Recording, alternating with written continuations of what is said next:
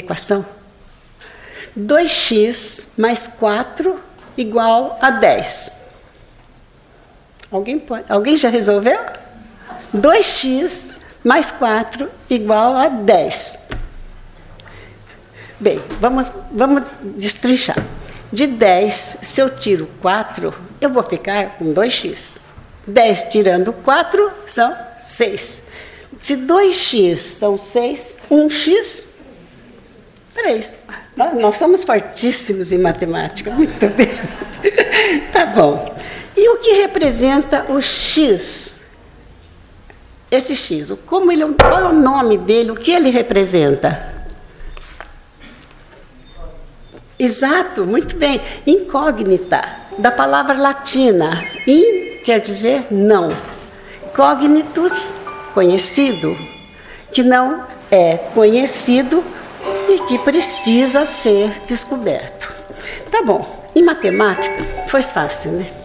Mas quando a disciplina é a vida, e para alívio nosso, o crescimento, nós precisamos descobrir o X dos nossos problemas, o que nos move, o que nos impede, aí complica. Porque nós temos desejos, bloqueios, imperfeições, histórias passadas. Então surgem indagações. Por que eu não consigo fazer aquilo que eu me proponho? Caminhada, exercício, regimes. De onde vem esse medo que eu tenho de cachorro? Por que eu, logo eu, nasci com uma síndrome? Por que meus irmãos têm tantos dons e eu sou desprovida. Todos nós temos alguma pergunta, às vezes escondida, mas não necessariamente essas, claro. Muitos de nós vivem tão superficialmente que sequer percebem que existem razões para nós sermos o que somos. Existem causas perdidas em algum lugar da memória, até chegar a hora e que o fato começa a incomodar. Alguma coisa na nossa vida não encaixa e queremos descobrir as nossas incógnitas, os nossos mistérios, conhecer a dinâmica do mundo espiritual em relação às nossas deficiências e às nossas qualidades. Joana de Ângeles, no item 46 deste livro, Renovando Atitudes, analisa e aponta críticas como um dos impedimentos da nossa transformação, do nosso progresso existencial.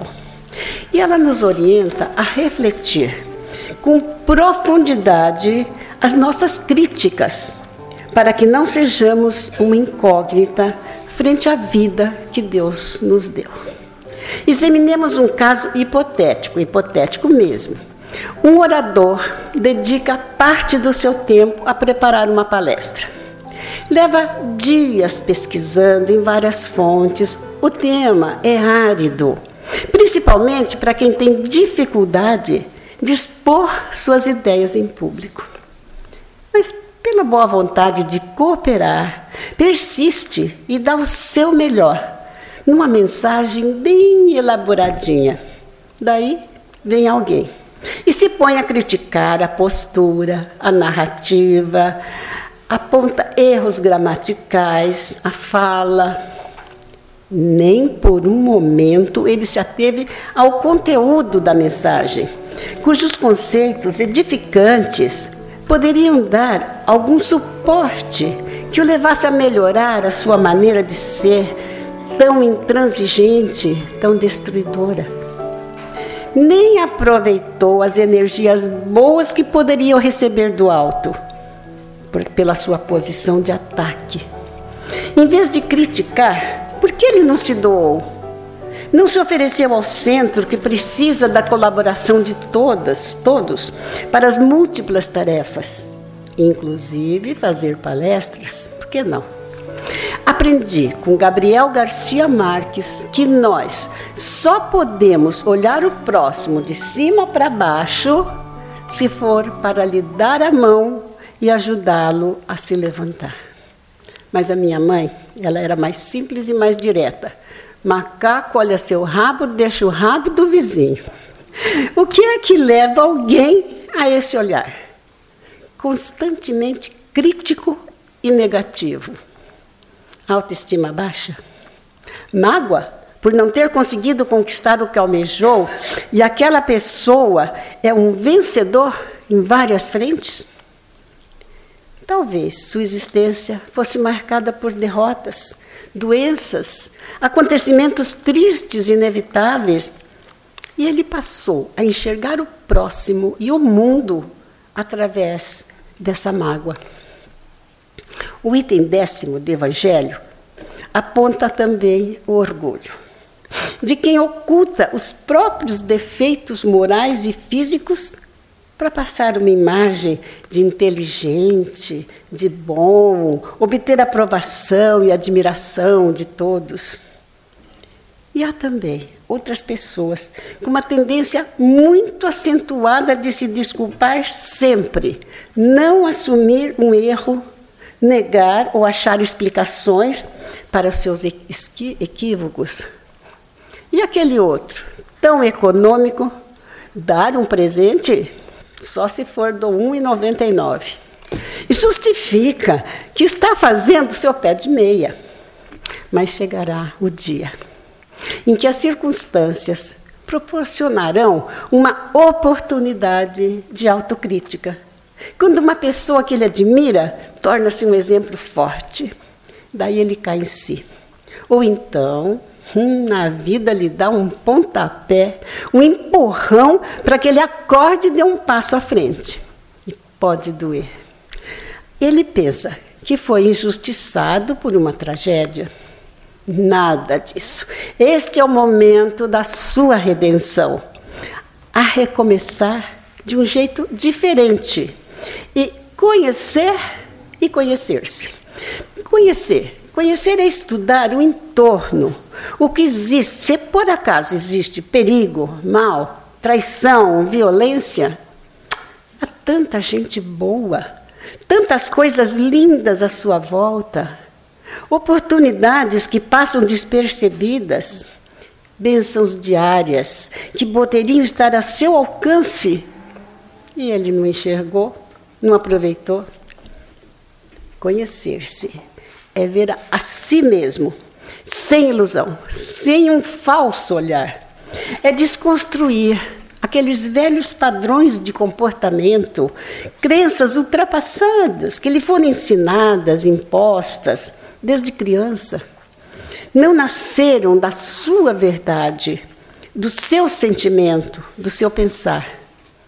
Conhecer-se é fugir das coisas que não são boas para o seu corpo e não engrandecem a sua alma. Para conhecer e conhecer-se, é necessário analisar e julgar. Epa, aqui tem. Jesus disse para não julgar. Disse sim, está lá em Mateus. Ele disse assim: Não julgueis para que não sejais julgados, pois com a medida que julgares também serás medido. Vocês percebem aqui a lei do retorno? Causa e consequência. É como se dissesse: pense, fale ou haja com cuidado, porque volta. Tudo volta, fica marcado no corpo espiritual como efeito de uma causa que você praticou. Mas Jesus, como que eu não vou julgar? Se logo a levantar eu acordo e tenho uma opção a fazer. Levanto Aí eu fico mais um pouquinho na cama. E aquele chato, implicante, cheio de manias que trabalha ali do meu lado, como é que eu vou tratá-lo? Mas há decisões mais importantes. Por exemplo, qual a melhor escola para os meus filhos? Mudo de emprego para ganhar mais e deixo o certo pelo duvidoso? Troco de carro ou faço aquela viagem tão sonhada com minha família. Ou então, na próxima eleição, quem que eu vou votar?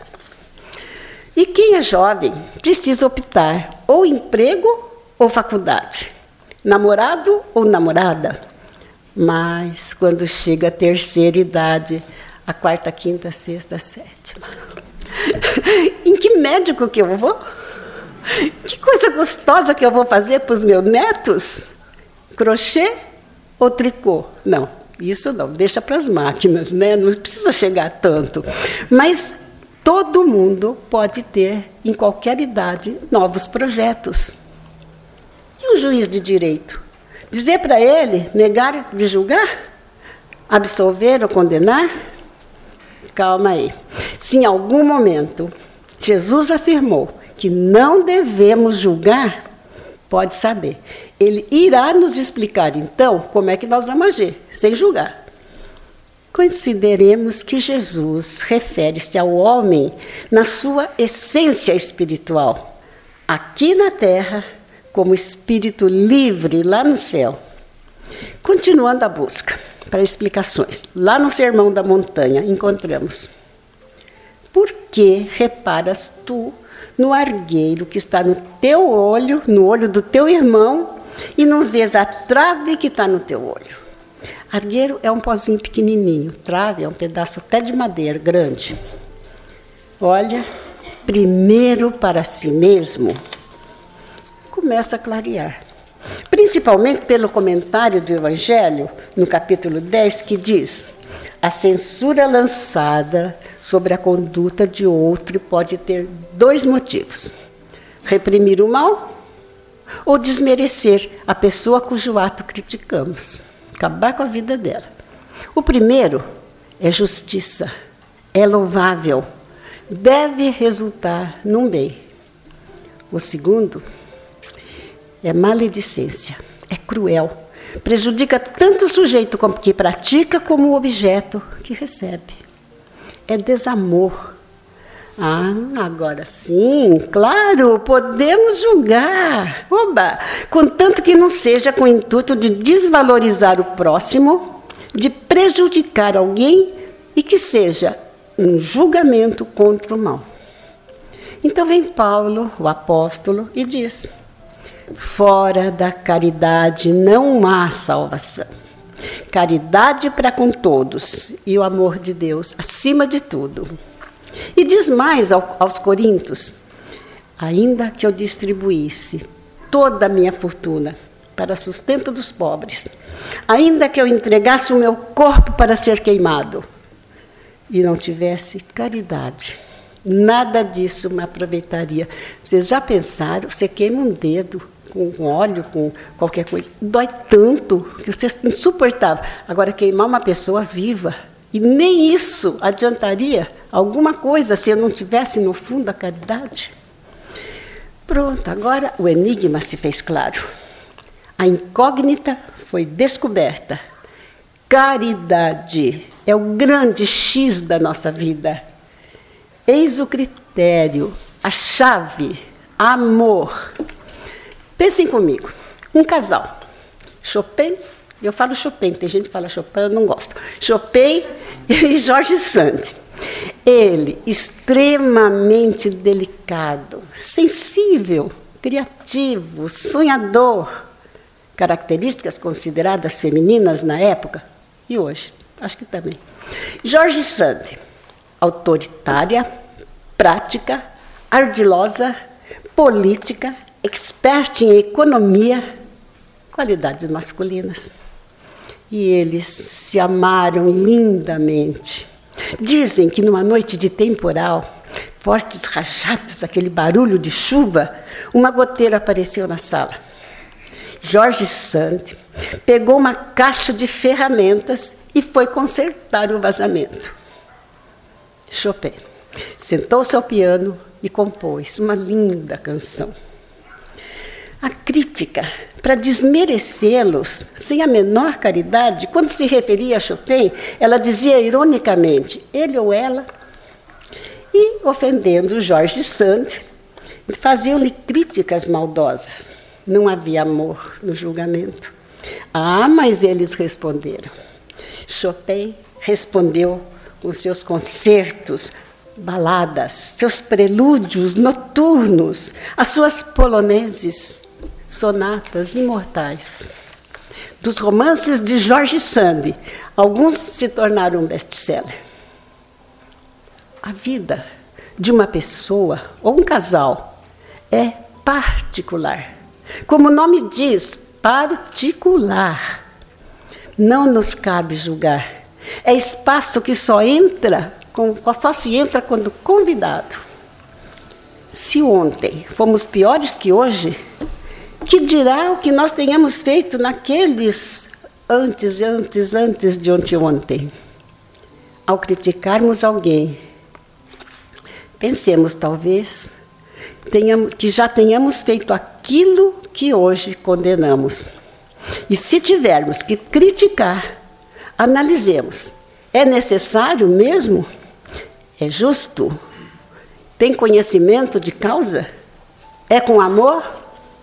Se não, para quê? Todos somos imortais. Se em qualquer pedaço do nosso caminho tomarmos um atalho que nos tira da rota certa, retomemos sem culpa, sem pessimismo, o trajeto de volta. Se você tem, nesta encarnação, vivido uma sequência de perdas, se a inveja ou medo fizeram de você um fraco, se não conseguiu enxergar tudo que teve ao seu alcance para vencer, não aproveitou e percebe agora que o tempo não volta. Mas o tempo anda para frente. Se acha que ficou perdido no nada ou numa estrada escura, é hora de mudar. Para obter resultados diferentes, tenha a idade que tiver, mas não tenha tanta pressa. Não atropele as etapas do crescimento interior. Quando saímos aqui da Seara, nós vemos ali na frente uma velha mangueira. Pense no exemplo que ela nos dá. Começou com um brotinho saído do caroço da manga. Precisou que ele se desfizesse no solo, com a força vital suportasse o calor do sol causticante as águas da chuva que não levar, levaram embora, a terra dura, os micro-organismos que tentaram corrompê-lo e as pedradas dos descuidadas para derrubar seus frutos. E tornou-se uma árvore frondosa, com cachos e florzinhas que se transformarão em mangas saborosas. A sua sombra será acolhedora e seus galhos abrigarão ninhos e balanços de crianças. A natureza tem o seu ritmo próprio de evolução. Nós também, porque nós também temos natureza, somos natureza. De, de, Demos-nos o tempo necessário para deixarmos os problemas e focar só nas soluções os problemas, mas nunca a vida, pois ela não pertence ao mercado de consumo. Nossa vida não é uma coisa. Nossa vida não é descartável. E para realizarmos uma íntima viagem no interior do nosso universo, precisamos arregaçar as mangas, vontade e atitude. Imperfeição nossa de cada dia. Márcia Miranda conta que o mestre, caminhando com seus alunos, ele ia fazendo buraquinho no chão. Perguntaram, mestre, o que procuras? Ele respondeu que era uma agulha. Os discípulos perguntaram, mas onde havia perdido essa agulha, facilitando a nossa procura? O mestre respondeu, não faz diferença, eu a perdi, quero procurá-la aqui. E continuaram fazendo buraquinho e procurando agulha. Até que cansados com o resultado, eles questionaram novamente o mestre que falou. Eu perdi a agulha lá longe, dentro da casa, mas não quero procurar lá, porque está muito escuro. Eu quero aqui fora, que está mais claro. E Márcia ainda comenta: assim é a vida. É escuro dentro da casa, dentro de nós. Então vamos procurar lá fora no mundo, no riso fácil, nas atrações coloridas, com medo da escuridão interna. Esta foi a lição do Mestre, enquanto o foco estiver na direção da realidade externa, nada adiantará. Porque aqui dentro está a nossa realidade, aqui a nossa força, aqui dentro a nossa transformação. Quando Ellen Keller, cega, surda, muda, foi estimulada por sua professora Anne Sullivan numa luta dramática, conseguiu desvendar o mistério da água que jorrava de uma torneira em sua mão. E ela conseguiu expressar isso. Foi quando a sua vida encontrou sentido. Ela podia. Deixou para trás isolamento, mágoas, agressividade, birras, revolta, depressão e tornou-se escritora, bacharel, conferencista, ativista social, relacionando-se bem em quatro idiomas. Dessas duas mulheres ficou o exemplo dado com amor e persistência de que todos podemos. Nós todos podemos. Usando a sabedoria de um poeta cearense do povo, cujo livro Poemas com Rapadura, não sei se vocês conhecem, trouxe essa poesia de cordel que eu carinhosamente deixo hoje com vocês para o final desta noite. Recomeçar. Braulio Bessa. Quando tudo for escuro e nada iluminar, quando tudo for incerto e você só duvidar, é hora do recomeço. Recomece a acreditar quando a estrada for longa e seu corpo fraquejar, quando não houver caminho e nenhum lugar para chegar, é hora do recomeço. Recomece a caminhar. E quando o mal for evidente e o amor se ocultar, quando o peito for vazio e o abraço faltar, é hora do recomeço. Recomece a amar. E quando você cair, e ninguém lhe levantar. Quando a força do que é ruim conseguir lhe derrubar, é hora do recomeço. Recomece a levantar. E quando a falta de esperança decidir lhe açoitar, se tudo que for real for difícil suportar, é hora do recomeço. Recomece a amar Levemos aos nossos lares a paz dessa noite. Obrigada, amigos.